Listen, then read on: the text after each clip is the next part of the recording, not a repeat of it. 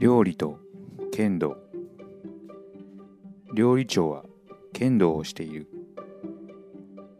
剣道の実力はすごい。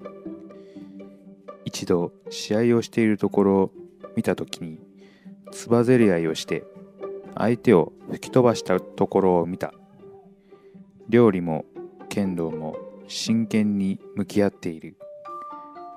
とても難しいけど学ぶところはたくさんある。私は料理をしている料理長の方が話しやすいなぁと思った。